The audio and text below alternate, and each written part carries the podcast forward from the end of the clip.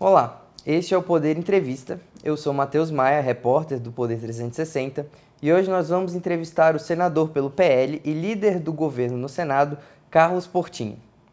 O senador assumiu o mandato depois da morte do senador titular do mandato, Harold de Oliveira, por complicações da Covid-19 em novembro de 2020 e desde 2021 é líder da bancada do PL aqui no Senado, que foi a que mais cresceu de 2019 para cá. É um prazer ter o senhor aqui com a gente, senador. Muito obrigado a você e a toda a sua grande audiência, Matheus.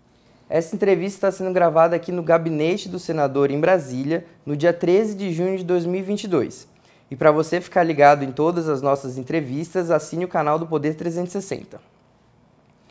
Vamos lá, para começar, líder, é, eu queria explicar que o senhor explicasse para a gente o porquê do governo ter passado tanto tempo sem um líder do governo aqui na casa. Afinal, foram ali perto de seis meses desde que o Bezerra saiu em, no final de 2021.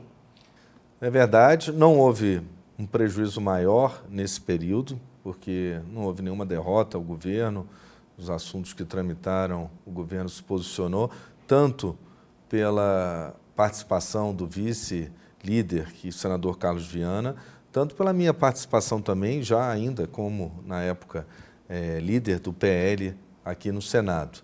Mas realmente a, a, eu sempre falei isso, era muito necessário que o governo tivesse todos os seus braços à disposição.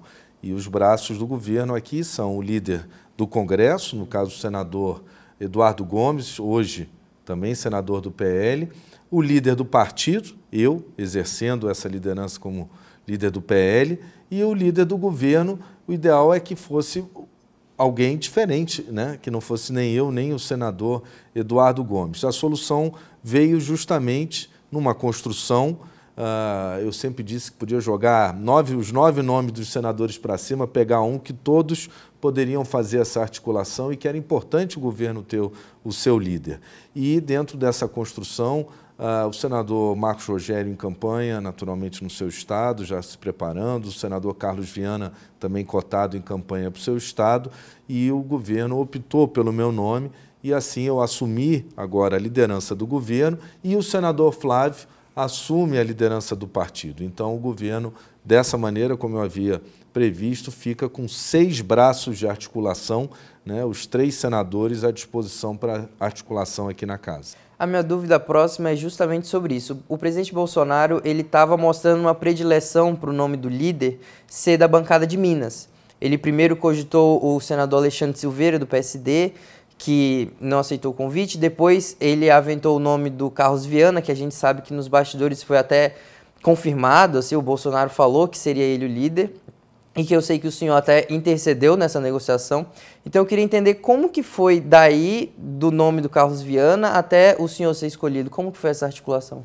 Qualquer um dos três nomes, tanto o senador Marcos Rogério, o senador Carlos Viana ou até o senador Alexandre Silveira, são nomes que têm grande articulação, grande respeito aqui de todos os colegas aqui no Senado Federal. Mas o outro fator que eu considerava também preponderante, de fato, é que não estivesse em campanha o líder do governo, porque senão ele teria que se redobrar ou se desdobrar né, nas duas funções. E acho que isso pesou realmente pela escolha do meu nome, porque não estou em campanha, meu mandato é até 2026. E, e é lógico que se o senador Carlos Viana, Alexandre Silveira ou se o senador Eduardo, é, perdão, Marcos Rogério pudessem assumir a dupla jornada, digamos assim, né? mas acho que houve aí um prejuízo e o governo acabou optando por alguém que não concorre nessas eleições. Sem dúvida também o fato do cenário político em Minas Gerais, uh, o PSD se afastando uh, do governo Bolsonaro na eleição estadual, né, é, também deve ter pesado nessa circunstância.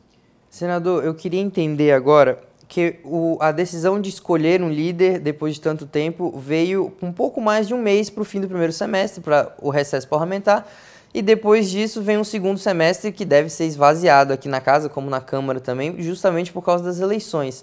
Qual foi a missão que o senhor recebeu pra, e o que é possível fazer nesse pouco mais de um mês que lhe resta como líder? Nesse período, nós temos aí, posso dizer, três semanas importantes, duas ainda, duas em julho, antes do recesso, é, além dessa semana que é curta agora, mais a semana de final de junho. Né?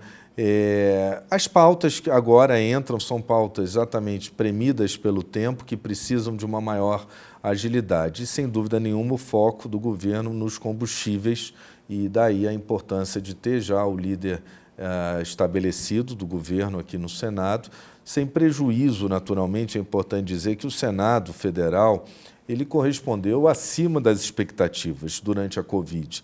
Quando achavam que o Senado ia parar e as coisas iam andar mais devagar, ao contrário, né? O senador Rodrigo Pacheco, como presidente, anunciou que foi recorde aqui em produção legislativa, mesmo com uma pandemia. A gente introduziu muito bem uh, o trabalho virtual, né, as sessões remotas, a votação remota por aplicativo próprio do Senado, com toda a segurança, e com isso produzimos mais, inclusive, até do que anos anteriores sem a pandemia.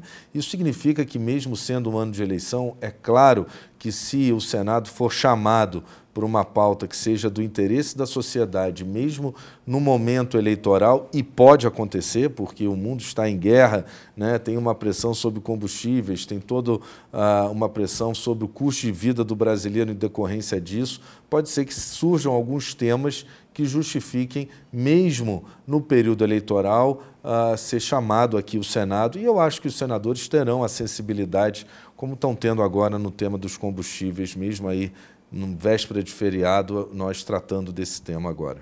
Líder, a sua posição mesmo como, como líder do PL, que é o principal partido da base do governo aqui no Senado, sempre teve uma posição crítica ao governo, não de bater ou apontar erros, mas o senhor nunca foi é, 100% com todas as pautas do governo, com tudo que o governo sempre falou. Eu queria saber agora como o senhor assume a liderança do governo, se o senhor vai mudar isso, como que vai lidar com, essa, com esse seu jeito? Não, é, primeiro entender que o PL é um partido plural.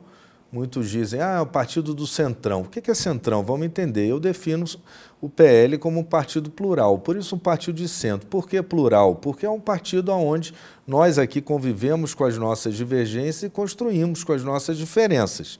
Né? Então, o presidente Bolsonaro veio para esse partido porque entende que aqui é um ambiente de construção.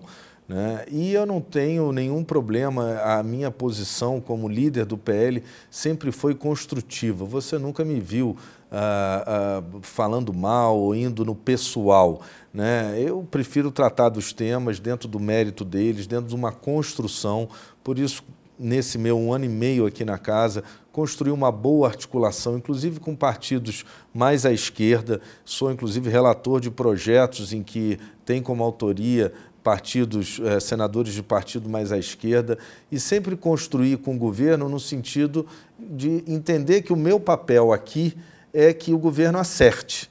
E todas as vezes que eu achei que eu poderia contribuir para que o governo acertasse, eu posicionei dessa maneira. Né? E sei que, em parte da pergunta, é por conta de eu ser o, o autor do, do, do, do certificado de vacinação durante a pandemia. Né? E eu tenho dito isso. É, se essa fosse a minha única diferença com o presidente, está ótimo.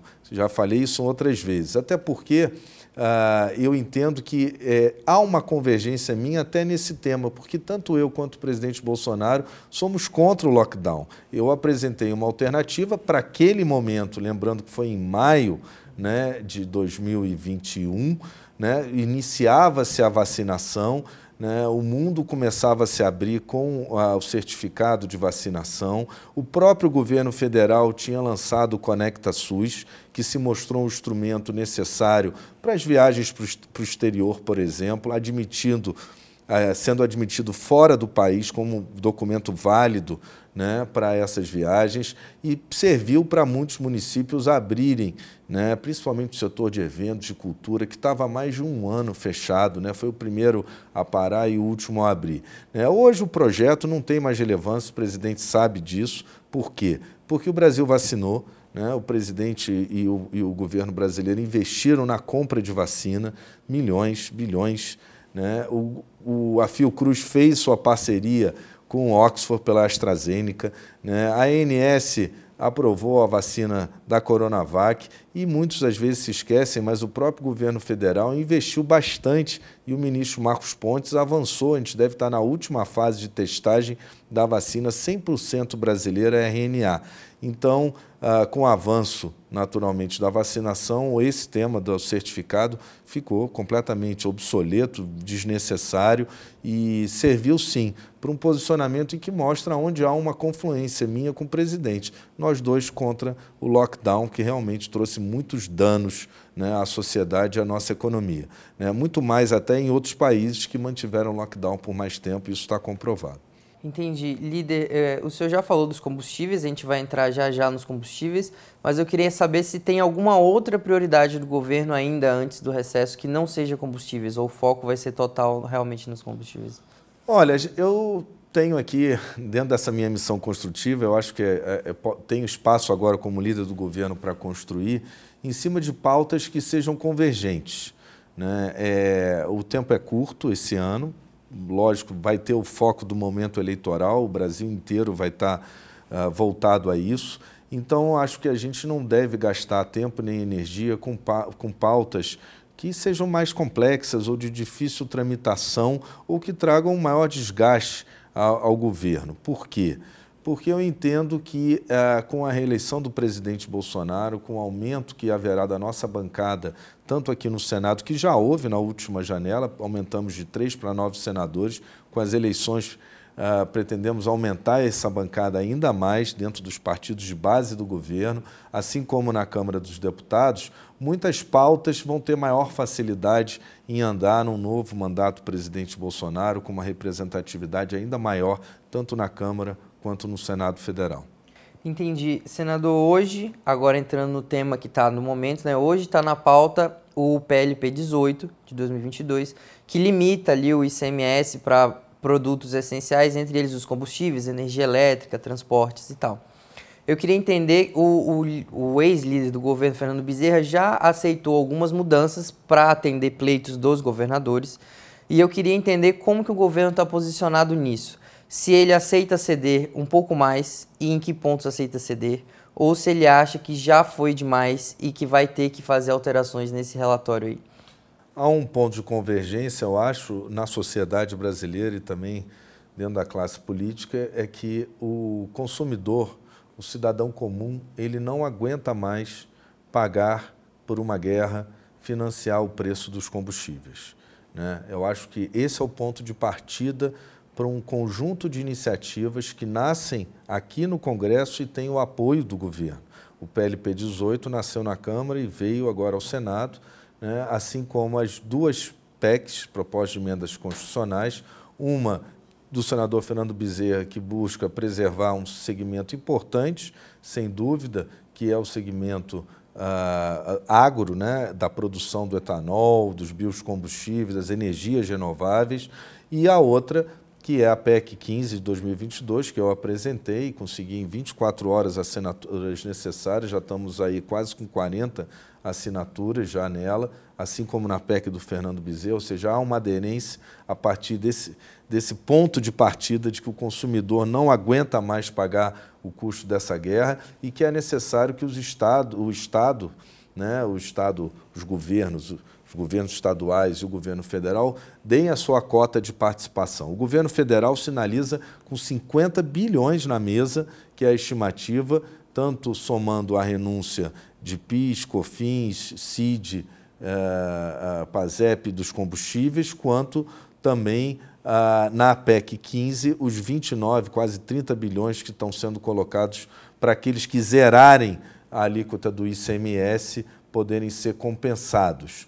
Né? A gente sabe que os estados tiveram superávit nos últimos anos, superávit em cima da inflação, inflação causada pelos combustíveis, inflação que foi paga pelo cidadão comum, que incide no preço dos produtos nas, nas prateleiras, incide no frete. Né? Sabemos que muitos governos tiveram muitos ganhos com o aumento dos royalties do petróleo, ganhando também em cima da alta do petróleo.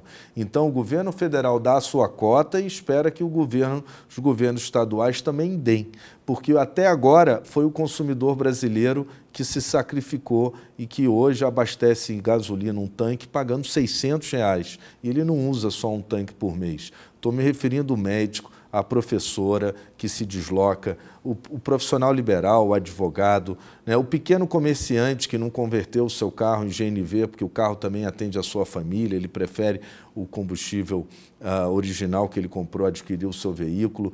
Então, isso tem um impacto na vida da dona Maria que compra um botijão de gás, do seu Antônio que enche um tanque de gasolina ou que é caminhoneiro.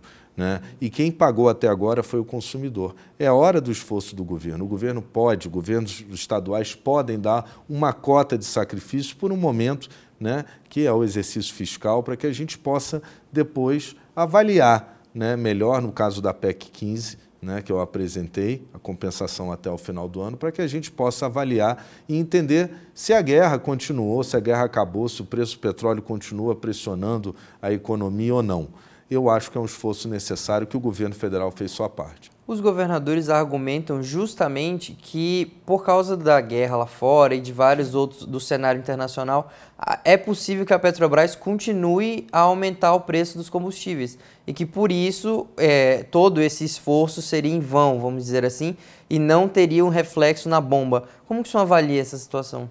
Exatamente por isso, Matheus, que não fazer nada nunca será uma opção porque o esforço que a gente tem que fazer agora e imediato é para que tenha uma redução imediata no preço dos combustíveis e que, para que caso essa hipótese que você cogita e que pode estar no cenário, a gente não tem bola de cristal, né? a gente não sabe quanto tempo a guerra vai durar mais, qual vai ser a necessidade, que é mundial, né? há uma emergência mundial, internacional, né? por conta do preço dos combustíveis, que está pressionando o mundo inteiro, países, as grandes potências, Estados Unidos como entrando já em inflação, está em estagflação e vai entrar em inflação, a Europa entrando em inflação. Então, assim, isso pode acontecer? Pode, mas se a gente conseguir cortando impostos, que é raro isso, né? O governo brasileiro está sugerindo o corte de impostos. A gente sabe que congelamento de preço não funciona. A gente viu no governo Dilma com o setor elétrico, quando ela congelou, que depois quem pagou a conta foi o consumidor durante anos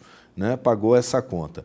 Então, essa não é uma hipótese, a hipótese é o quê? Cortar impostos. Muitos países do mundo estão fazendo isso. É um momento de sacrifício e que os governadores têm que ter essa sensibilidade e podem fazer isso. O governo está sinalizando com 50 bilhões, o governo federal. Quanto sinaliza os governos estaduais? Eu acho que é a hora um esforço coletivo justamente ainda nesse assunto, a oposição e alguns governadores também falam que há uma politização de, dessa questão do preço dos combustíveis, de que o governo federal ficaria jogando em cima do ICMS, quando na verdade o grande problema seria a formação do preço da Petrobras, que é vinculado ao mercado internacional. Eu queria saber se o senhor acha que há uma politização disso, dado o cenário eleitoral se aproximando e tal.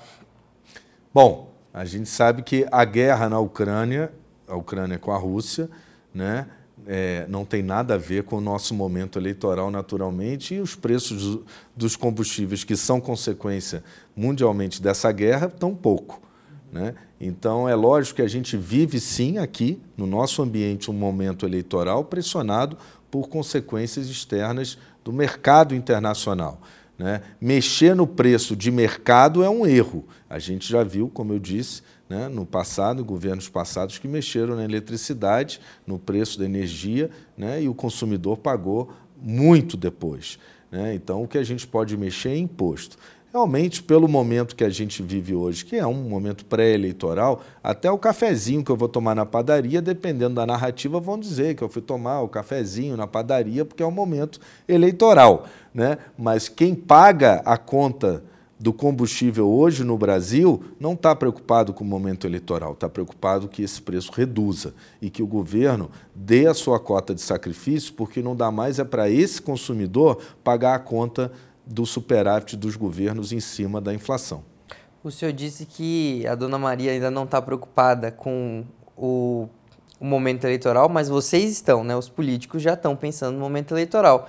E o senhor está envolvido diretamente em pelo menos duas eleições aí, que é a da reeleição do, do governador Cláudio Castro lá no Rio e, a, consequentemente, a reeleição do presidente Bolsonaro num cenário mais é, nacional.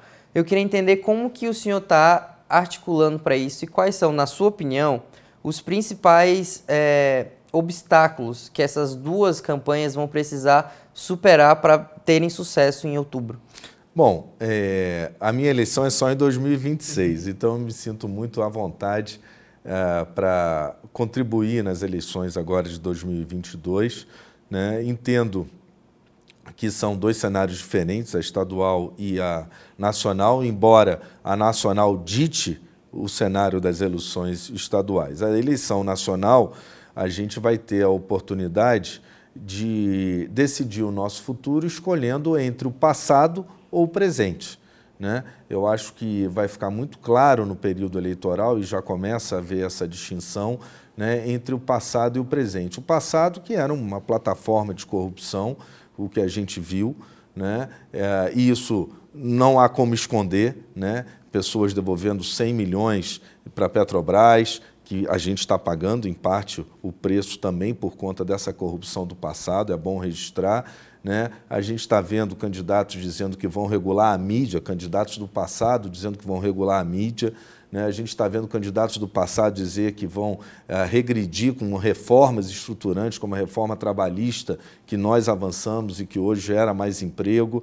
Né? Esse é o cenário do passado. E o cenário do presente, um governo que enfrentou uma pandemia, uma guerra mundial, né? e que, mesmo assim, o Brasil, ao contrário de todas as mais expectativas, na América do Sul é o país que melhor tem uh, reagido ao momento econômico, inclusive elogiados recentemente pela mídia argentina, por políticos argentinos. A gente vê a situação do Chile também muito pior do que a do Brasil. Você vê a situação do Peru, que outro dia não, quase não teve um jogo, uma partida de futebol lá por causa do preço dos combustíveis, que era uma batalha campal nas ruas. A gente vê a situação da Venezuela e vê então como o Brasil do presente está muito melhor.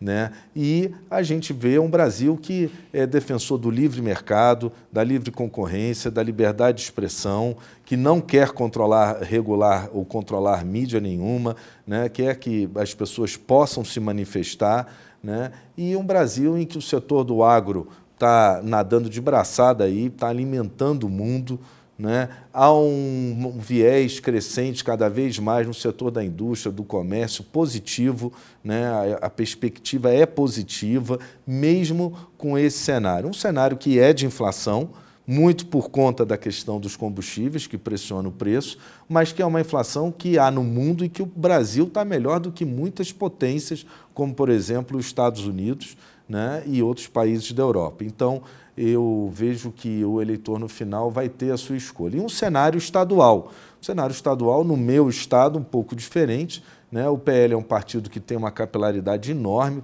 praticamente um terço dos municípios são uh, prefeitos do PL. Além disso, você tem uh, o governador com arco de aliança que dá a ele uma hegemonia em praticamente todo o, o, o território do estado do Rio de Janeiro. Né? Um governo do estado que saiu de uma crise depois de, de governadores presos né, aos montes, né, é, conseguiu tirar o Rio de Janeiro de uma situação financeira difícil, que seja cuidados ainda, porque ainda estamos em recuperação fiscal, mas que teve o mérito da venda, né, a partir também do marco de saneamento, que aprovamos aqui no Senado, a venda da SEDAI, né, que tem capitalizado, tem gerado investimento, emprego, né, e que se posiciona por, esse, por isso de forma credenciada a uma reeleição. É, é um governo que tem o apoio do presidente da República, né, que tem três senadores uh, do seu partido, do mesmo partido do governador e do presidente, e que tem a chance de reelegê-lo por isso. Entendi, senador. Indo mais para o cenário daqui mesmo, da onde o senhor atua no Senado, eu queria entender qual que é a meta o qual que é o objetivo do PL com essas eleições em outubro. Como a gente já tinha destacado, foi o partido que mais cresceu de 2019 para cá, chegando a nove senadores, a terceira maior bancada. Qual que é o próximo passo para o PL pós outubro de 22? É, eu gosto de enxergar também esses movimentos políticos. Né? O movimento da última janela mostra muito sobre o que eu imagino será as próximas eleições. Os partidos da base do governo Bolsonaro foram os partidos que mais aumentaram né, na transferência de deputados às suas bancadas. Os partidos da oposição foram os partidos que mais perderam. Isso não pode ser desprezado na análise do cenário eleitoral. E a expectativa do PL é em aumentar ainda mais a sua bancada de senadores. Né? Desde que eu vim, éramos três, agora chegamos a nove senadores na última janela partidária. Né? Pretendemos chegar a 11 ou 12 é, possivelmente ser a maior bancada também no Senado, ou a segunda maior bancada do Senado Federal, hoje somos a terceira. Ah, e, na Câmara ah, dos Deputados, já somos a maior bancada lá hoje na Câmara, e a ideia é aumentar ainda mais a nossa participação na Câmara, principalmente com um recorde de deputados federais eleitos pelo meu estado, algo que eu imagino nunca foi visto antes no Rio de Janeiro. Entendi. Senador, indo já para o finalzinho da nossa entrevista, agora a gente vai ter um, um bate-bola rápido que eu vou falar para o senhor temas ou perguntas bem objetivas e aí o senhor fala sim ou não, ou se é a favor ou não, de uma forma bem sucinta. Começando, é, o senhor é a favor ou contra a flexibilização na lei que permite o aborto no Brasil? Eu acho que a lei que a gente tem já é suficiente, então sou contra a flexibilização. O senhor é a favor ou contra a legalização do uso recreativo da maconha, como está ocorrendo em outros países da Europa e em vários estados dos Estados Unidos? Sou muito a favor do debate, mas a gente não pode imaginar que a gente vai importar o modelo holandês, ou o modelo americano, ou o modelo do Uruguai e que aqui vai ser igual. O Brasil tem as suas características e, embora seja a favor do debate, acho que a nossa sociedade não esteja ainda totalmente madura para encontrar o melhor modelo. O senhor é a favor ou contra cotas para minorias nas universidades? Eu sou a favor das cotas, mas que elas levem principalmente em consideração a capacidade econômica, porque eu me preocupo também com as pessoas vulneráveis. Uh, acho que a gente tem que cuidar do ser humano. Né? Eu acho, às vezes me parece que esse discurso de cota a gente está segregando mais. Né? A gente tem que entender que todo ser humano é igual, mas se é necessário por um tempo né, o estímulo, eu sou a favor. O senhor é a favor contra privatizar a Petrobras? Eu sou a favor da privatização da Petrobras, sou a favor da privatização dos Correios, sou a favor que o Estado ele se preocupe com a parte social e com seus deveres obrigados pela Constituição. A próxima é se o senhor é a favor ou contra privatizar o Banco do Brasil e a Caixa Econômica. Não, os dois eu não sou a favor. Eu acho que o governo precisa ter o seu banco próprio. Né? Acho que a Caixa Econômica Federal presta grandes serviços para a sociedade. Né? E acho que o Banco do Brasil ele tem já um, um mercado mais, mais privado, voltado, já está voltado mais para o mercado privado. Mas essa é uma decisão que também precisa de debate e precisa de maior amadurecimento. O senhor é a favor ou contra as regras das leis trabalhistas da CLT? Eu acho que a gente tem que enxergar que a gente vive hoje a era da tecnologia e ah, o Código de Getúlio Vargas ele não, não, não comporta todas as novas relações de trabalho. A gente tem que entender que essa juventude ela quer trabalho, né? não necessariamente emprego, mas que a gente sim, Mateus, vai precisar ainda uh, manter regras trabalhistas para aquele, aqueles que estarão em empregos. Ainda há muitas profissões que demandam emprego, mas cada vez mais a, a, juventude demanda trabalho. Hoje a pessoa pode trabalhar para uma pessoa lá na Índia, mas ela não quer trabalhar só para ele. Ela quer trabalhar para duas empresas aqui no Brasil, uma na Índia, uma nos Estados Unidos. A gente tem que entender a área da tecnologia e o que a juventude precisa. O senhor é a favor a, da reforma administrativa que torna mais fácil demitir funcionários públicos? Eu sou a favor de uma reforma administrativa que diminua o tamanho do Estado, o senhor conhece o projeto das fake news que está em, em, tramitação no Congresso? Se sim, o senhor é a favor ou contra? Eu sou contra. Eu sou absolutamente a favor da liberdade de imprensa. Uh, reconheço o trabalho da imprensa e dos veículos de checagem de, de notícias que são verdadeiras ou falsas e acho que o cidadão ele já está se acostumando a pesquisar cada vez mais as fontes de notícia e acho que qualquer regulação não é necessária. O que é necessário é que aquele que se sinta atingido tenha o direito de reparação no judiciário. Agora, uma, essa talvez seja mais difícil. de uma forma bem sucinta, o que, que o senhor acha que precisa ser alterado na política de segurança pública? E se o senhor é a favor ou contra o excludente de licitude? Principalmente, eu acho que quem porta um fuzil coloca em risco a nossa sociedade. É, aqui no Brasil, eu ainda acho que parece, embora não deva ser assim, que qualquer pessoa tem direito de tirar uma vida de outra porque vai ser réu primário, vai responder em liberdade, daqui a pouco está em casa com a tornozeleira. Isso está errado.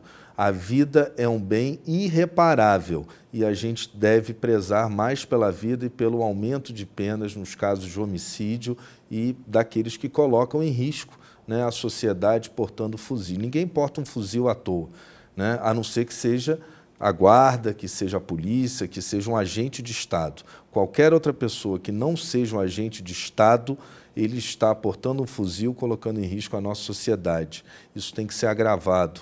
Os crimes dessa natureza precisam ser agravados. A gente não aguenta mais tanta insegurança e tanta violência. Sobre o excludente de licitude, o senhor é a favor ou contra? Em alguns casos como esse, uma pessoa portando fuzil, colocando em risco, em temor toda uma comunidade, sim. A, a última é sobre o meio ambiente. O senhor acha que como seria possível promover a preservação e o desenvolvimento simultâneo da Amazônia? É possível? Lógico que é possível. O Brasil é o país que mais preserva os seus recursos naturais. Fui secretário de Ambiente do Estado do Rio né, todo um cuidado com a nossa Mata Atlântica e um cuidado que o país deve ter com a, com a nossa Amazônia. O que eu acho é que a gente deve definir as áreas melhor, né, as áreas de proteção dos povos indígenas, as áreas que cabem à mineração, as áreas que cabem ao plantio, lembrando que é verdade também que o Brasil é o país que alimenta o mundo. E com isso, chega ao final esta edição do Poder 360 Entrevista com o senador e líder do governo, Carlos Portinho, a quem eu agradeço em nome do Jornal Digital. Muito obrigado. Agradeço a todos também que assistiram a esse programa, que foi gravado no dia 13 de junho aqui no Senado Federal.